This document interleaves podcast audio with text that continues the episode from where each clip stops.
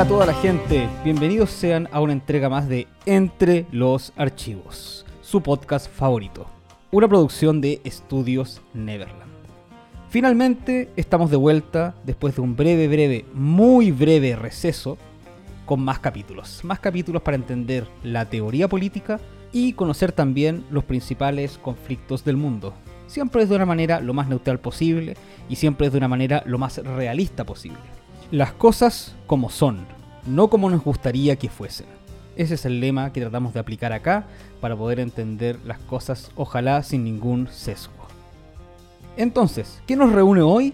Bueno, entender el conflicto internacional más importante del momento, que tiene paralizado al mundo entero. Eh, yo creo que muchos han escuchado hablar de eso si es que están un mínimo al tanto de lo que pasa en el mundo. Si no, este es el momento de interiorizarse. Y estoy hablando del conflicto de Ucrania, del conflicto de la región del Donbass en Ucrania, o la guerra civil ucraniana, y cómo Rusia y Estados Unidos y la OTAN están metidos en esto, lo cual podría derivar en una guerra en Europa después de muchos, muchos años. Pero antes de comenzar, queremos saludar al primer auspiciador de este podcast. Con mucho orgullo, tengo el agrado de mencionar a Busca Libre, la librería online más grande de Latinoamérica. Así es, si usted quiere estar informado de cualquier tema o simplemente leer para pasarlo bien, Busca Libre en nuestro caso buscalibre.cl. Como lo dije, la librería online más grande de América Latina, tiene más de 5 millones de ejemplares.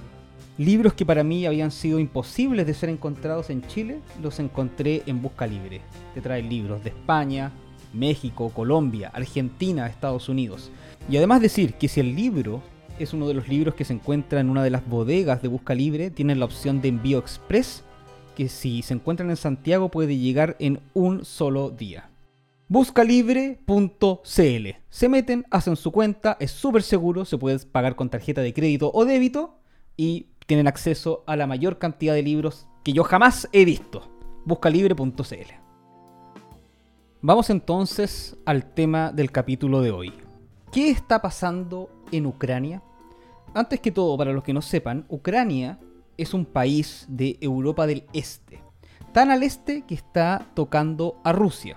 Y recuerden que Rusia marca simbólicamente el fin de Europa y el comienzo de Asia. Por el sur tiene al Mar Negro, que es un, mar, lugar muy muy importante eh, geopolíticamente hablando, porque es uno de los pocos puntos de acceso que tiene Rusia al mar. Y por el oeste, perdón, tiene un montón de países como Moldavia, Rumania, Bulgaria, por el norte Bielorrusia. Lo importante es acá entender que eh, Ucrania es un punto de contacto o el punto de contacto entre la Europa occidental y Rusia. Parte de este conflicto se debe a que dentro de la Ucrania misma existe una disyuntiva cultural muy grande que por un lado acerca mucho al país Ucrania a Rusia y por otro lado la aleja. Así, Ucrania ha tenido periodos o momentos de acercamiento a Rusia y otros que lo alejan de ella. El principal, o para partir esto, decir que eh, uno de los principales acercamientos que tuvo Ucrania con Rusia es que prácticamente Ucrania fue la fundadora de Rusia. En un principio, desde el siglo IX al XIII, se hace una federación de pueblos eslavos que se llama la Rus de Kiev que vendrían siendo las bases de lo que sería luego la gran cultura rusa. Rus de Kiev. Kiev es la capital actual de Ucrania, es decir, que prácticamente la primera capital de Rusia es la capital de Ucrania. Así de cercanos son. Y este acercamiento cultural es tan grande que hoy en día en el país Ucrania se hablan dos idiomas, el ucraniano, sobre todo en las partes occidentales, y el ruso como primera lengua en las zonas más cercanas a Rusia. En porcentajes, menos de un 70% de la población habla ucraniano como lengua materna y un poquito más de un 30% lo hacen en ruso.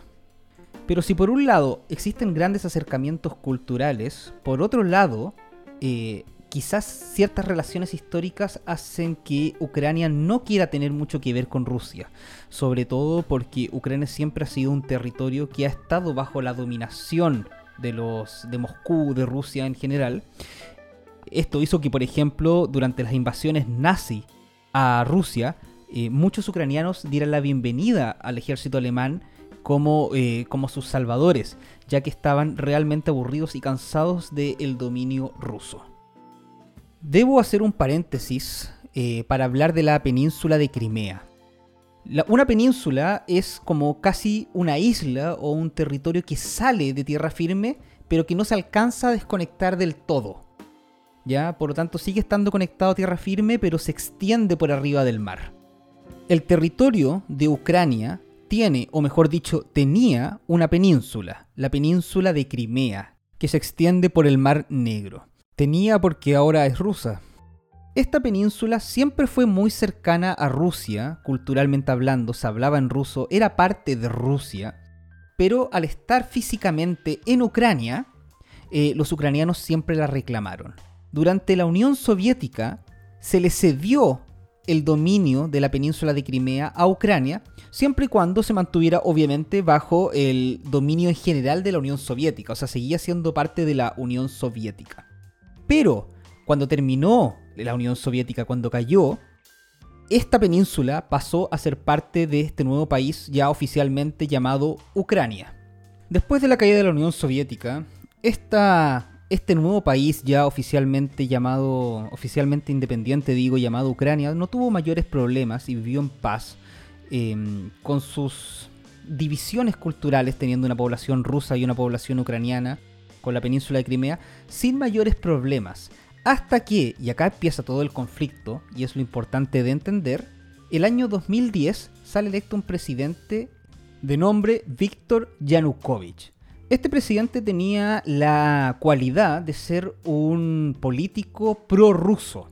Prorruso en una Ucrania que mayoritariamente era pro-ucraniana y que, en su afán de buscar su propio camino político, Ucrania estaba haciendo grandes esfuerzos por alejarse de Rusia y acercarse a la Unión Europea.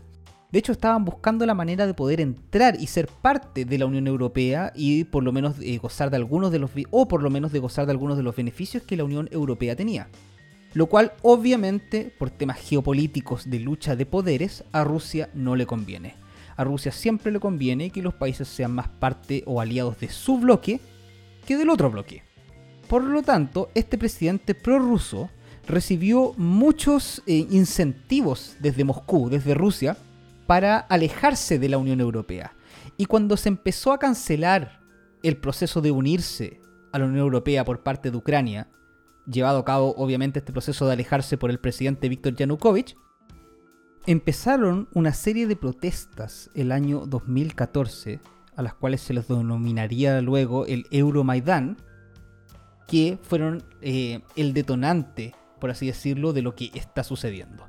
Les recomiendo que vean un documental en Netflix que se llama eh, Winter on Fire, donde se muestra todo este proceso de estas protestas y además se muestra lo violento que fue este proceso.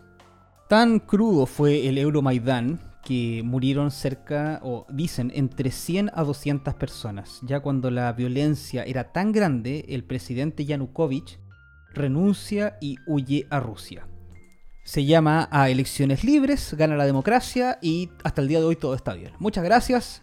Esto fue otra entrega más de Entre los Archivos.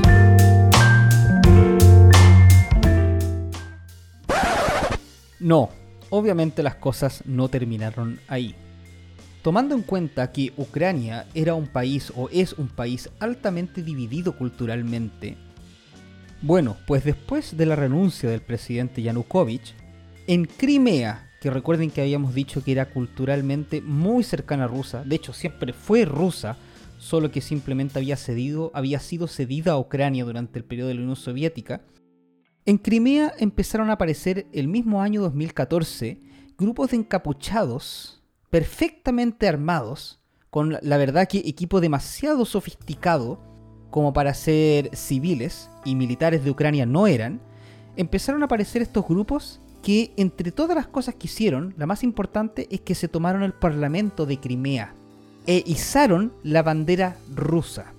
Ese mismo día llamaron a un plebiscito para definir si Crimea iba a ser ucraniana, de una nueva Ucrania que se iba a acercar a Occidente, a la Unión Europea, por lo tanto, o iban a ser parte de Rusia. Se ganó a favor de unirse a Rusia con un 96%. La verdad que estas elecciones no tuvieron eh, los observadores ni las reglas democráticas lo suficientemente claras y por lo tanto eh, se discute mucho si es que fueron válidas o no, lo que lleva a que muchos países, principalmente occidentales anti-Rusia, obviamente no las reconozcan como válidas. Pero, de facto, en la práctica, es hoy día Rusia quien controla la península de Crimea. ¿Habrá tenido algo que ver Rusia con lo que pasó en Crimea el año 2014? Pues claro que sí. En primer lugar, la única explicación que hay para la aparición de todas estas tropas encapuchadas que no usaban emblema pero sí tenían tecnología de guerra y entrenamiento militar es que eran infiltrados rusos. Esto ya es casi reconocido y sabido. Pero, ¿habrá Rusia tenido una razón por la cual quisiera dominar Crimea? Claro que sí, de partida porque allí se encuentra el puerto de Sebastopol. Como todos sabemos, Rusia tiene muy mal acceso al mar pero muy malo. De hecho, esa es la única razón por la cual Rusia nunca ha podido ser una potencia marítima propiamente tal, y necesita controlar la mayor cantidad de accesos al mar que pueda. Y Sebastopol es una de sus bases navales más importantes, y Rusia le pagaba mucho dinero a Ucrania para poder mantener esta base ahí. Ahora, si es que la soberanía de Crimea pertenece a Rusia, no necesita hacerlo. Al poco tiempo se reconocería que parte de estos militares que participaron en todo este proceso, recuerden, eh, militares encapuchados, sin insignias, que nadie sabía quiénes eran, eran efectivamente miembros del ejército ruso. De hecho, muchos de ellos fueron galardonados por las autoridades rusas por su participación. Lo que llevó a grandes críticas y sanciones en contra de Rusia por este hecho, tanto es así que Rusia fue expulsada del G8, el grupo de economías más importantes del mundo. Pero aún así, Rusia eh, o el presidente Putin declaró con orgullo de que finalmente Crimea había vuelto a manos de Rusia.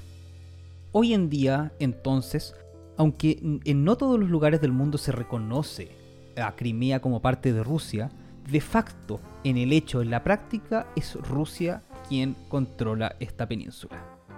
¿Y qué pasó luego?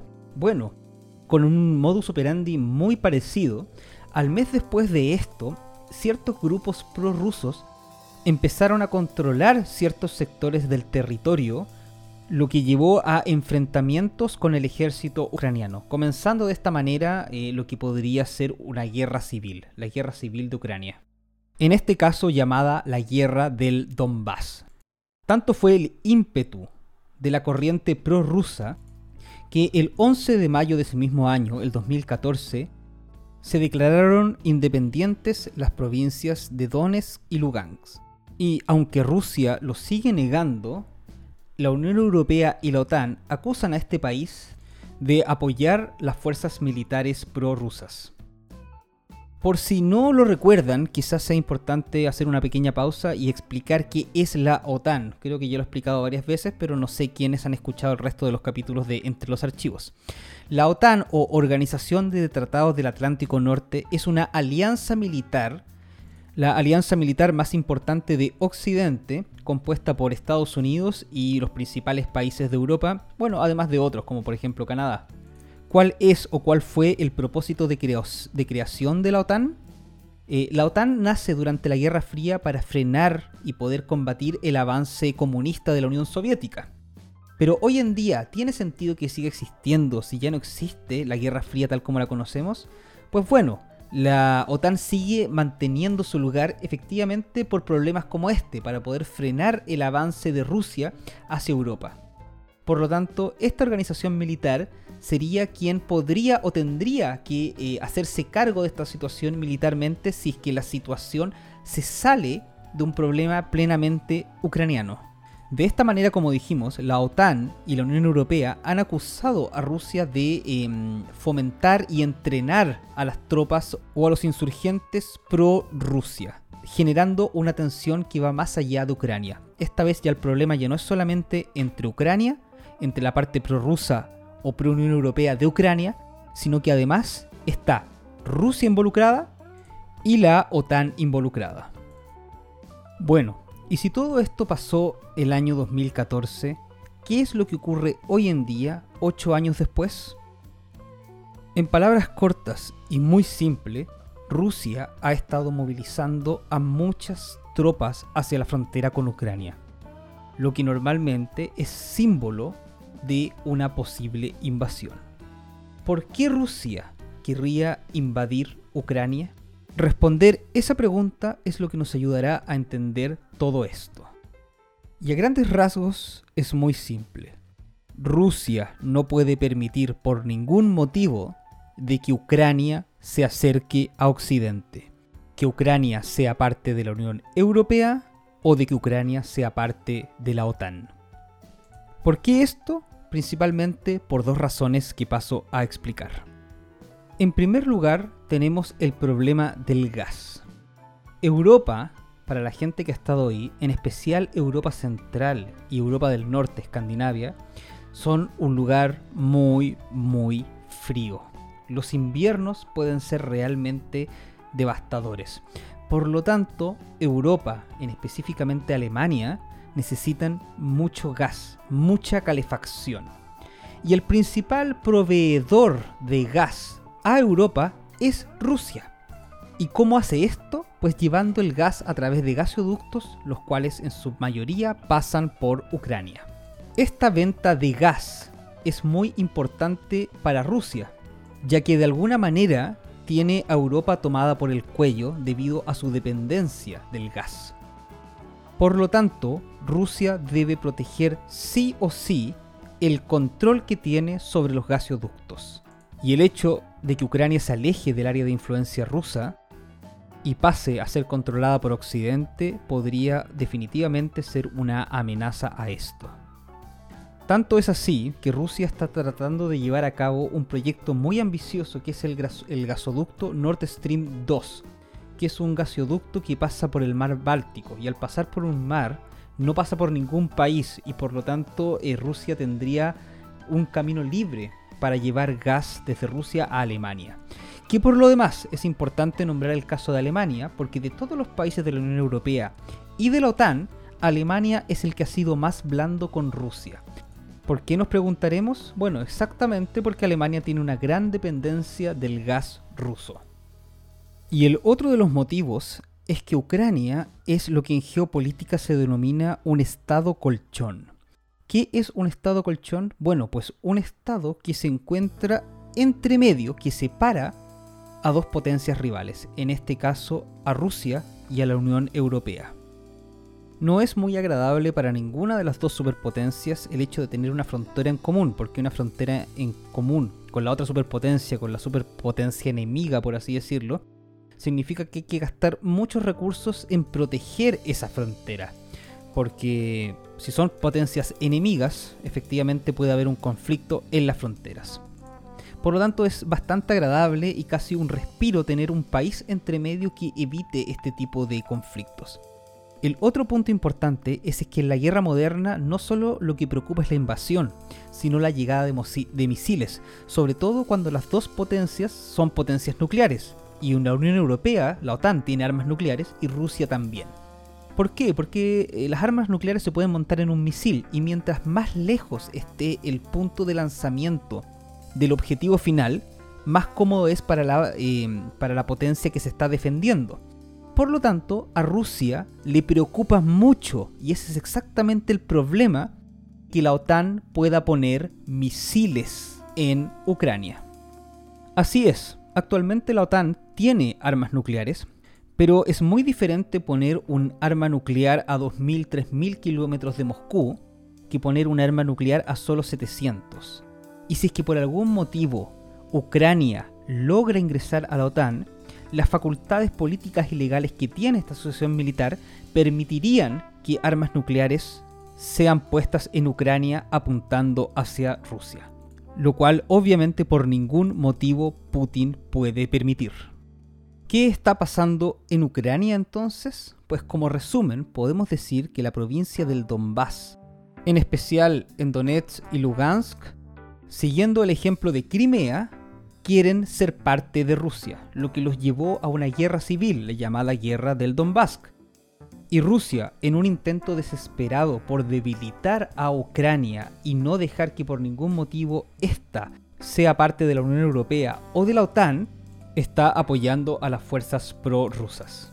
De esta manera, y quizás contraproducentemente, se entró en un juego de levantar el pecho que ha llevado la situación a peor porque debidamente a que Rusia está alimentando esta situación, este intento separatista, es que el resto de Ucrania desesperadamente y con más fuerza que antes quiere entrar a la Unión Europea y quiere ser parte de la OTAN.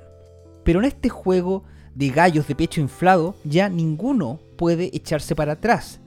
Y desde el 2014 lo único que ha ocurrido es que ambas partes, tanto Rusia como Estados Unidos y la OTAN, han puesto más y más interés bélico en la zona.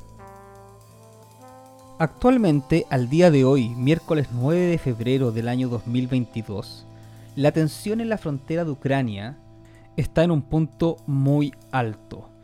Rusia ha movilizado a más de 100.000 efectivos hacia las fronteras, obviamente, y el mundo entero ya en este momento teme lo que podría ser una invasión. ¿Qué es lo que busca Putin? ¿Qué es lo que busca Rusia sobre todas las cosas? Que por ningún motivo Ucrania entre a la OTAN, ya que esto afectaría directamente la seguridad de Rusia. Y podría ser esto a la vez el motivo por el cual eh, muchos analistas piensan, pensamos, que no va a haber invasión, que es simplemente una técnica de juego de crisis, de presionar para conseguir algo pero no se tiene en serio pensado invadir Ucrania. Porque Putin simplemente lo que quiere es em, alejar a la OTAN y a la Unión Europea de su círculo de seguridad, de los estados colchón que rodean y protegen a Rusia. No más que eso. Ahora, lamentablemente, para conseguir eso en el juego de la geopolítica hay que presionar. Y hay que presionar quizás muchas veces con ejemplos reales.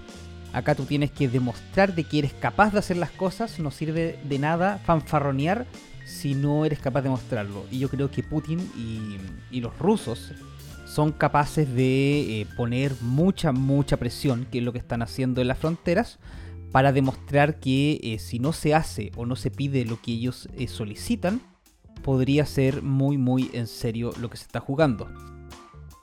¿Qué fue exactamente lo que pidió Putin a cambio de retirar las tropas de la frontera? Bueno, pidió en primer lugar eh, que no entraran nuevos miembros a la OTAN. De esa manera se aseguraba de que Ucrania no pudiera hacer esto. Y también pidió que no se eh, realizaran ejercicios militares por parte de esta organización militar, la OTAN, en países cercanos a Rusia de alguna otra manera le está pidiendo, y sobre todo es lo más extraño, es que se lo pidió a Estados Unidos como representante de la OTAN, siendo que Estados Unidos no es el representante de la OTAN, sino que simplemente el país más poderoso, el que más aporta. Pero bueno, le hizo llegar a la Casa Blanca esta carta de peticiones, cosa que es prácticamente imposible de cumplir porque todos sabemos que por el principio de autodeterminación de los pueblos y que todos los países son iguales y libres, cada país es libre en su soberanía propia de aceptar o no unirse a la OTAN.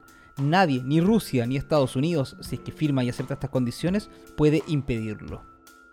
De todas maneras, Estados Unidos usó exactamente este argumento. Cuando Rusia pidió que por favor no se aceptara a Ucrania en la OTAN, Estados Unidos respondió diciendo que Ucrania es un país libre y puede hacer lo que encuentre que sea mejor para sus intereses. Para terminar entonces, ¿qué ha pasado en el último tiempo en Ucrania, en este conflicto? Bueno, mientras que Rusia manda y manda tropas a la frontera preparándose para esta supuesta invasión, los países de la OTAN preparan y mandan armamento al ejército ucraniano para una posible defensa. Mientras tanto, los países de la OTAN y Rusia pasan en un juego diplomático de hacer reuniones, hacer peticiones, contradecir las peticiones del otro, volver a contradecir las contradecisiones del otro, y así constantemente en un juego diplomático que es muy común en este tipo de casos. Un ejemplo de esto es que Putin, al verse con la posibilidad de tener armas nucleares a pocos minutos de Moscú, si es que se ponen en Ucrania, el, cohete que lleva el misil estaría en pocos minutos en Ucrania en el caso de ser disparado y los sistemas de defensa rusos no alcanzarían a ser activados. Ante esta amenaza, Putin dijo que él estaría dispuesto a poner misiles nucleares en Cuba y Venezuela. Es un ejemplo. Que vaya a pasar, no lo sé, no lo creo tampoco. Pero es el ejemplo de estas cosas que se dicen en este tipo de juegos. Otro ejemplo fue la reunión que se hizo hace un par de días atrás entre el presidente de Francia Emmanuel Macron y Putin, donde a pesar de que bueno, no se llegó a nada en lo práctico, pero sí se dijeron cosas bastante fuertes, bastante fuertes en el sentido del conflicto. Putin, luego en la conferencia de prensa dada a los periodistas, dijo que y reconoció que la OTAN tenía fuerzas convencionales, es decir, soldados y artillería más fuertes que los de Rusia, pero al mismo tiempo dijo que Rusia era el país con mayor arsenal nuclear. O sea, dejando en claro de que ellos tenían algo que hacer y poniendo en el juego además a las armas nucleares, lo cual obviamente puede asustar a muchos. ¿Irá a haber invasión o no?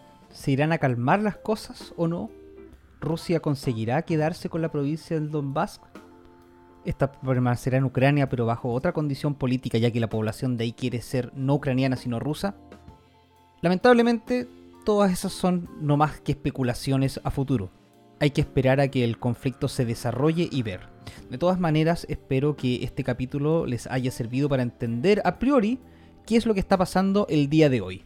Y si las cosas cambian o dan un giro en otra dirección o se intensifican tal como está, si es que hay invasión o no, bueno, ahí podremos hacer un segundo capítulo sobre el tema para ahondar más. Por ahora hay que esperar y ver qué pasa. Muchas gracias por haber escuchado este capítulo de Entre los Archivos. Nuevamente eh, voy a mencionar al primer auspiciador de este, de este podcast, Busca Libre. La librería digital más grande de Latinoamérica, más de 5 millones de ejemplares, donde de verdad se están buscando libros relacionados con este tema, con las ciencias políticas en general, con cualquier ciencia o libros de cualquier estilo. Si hay un lugar donde los van a encontrar, es ahí buscalibre.cl. Además pueden seguirlos en su cuenta de Instagram, lo cual estaría muy bueno para ir viendo ahí las promociones, las nuevas novedades, etc.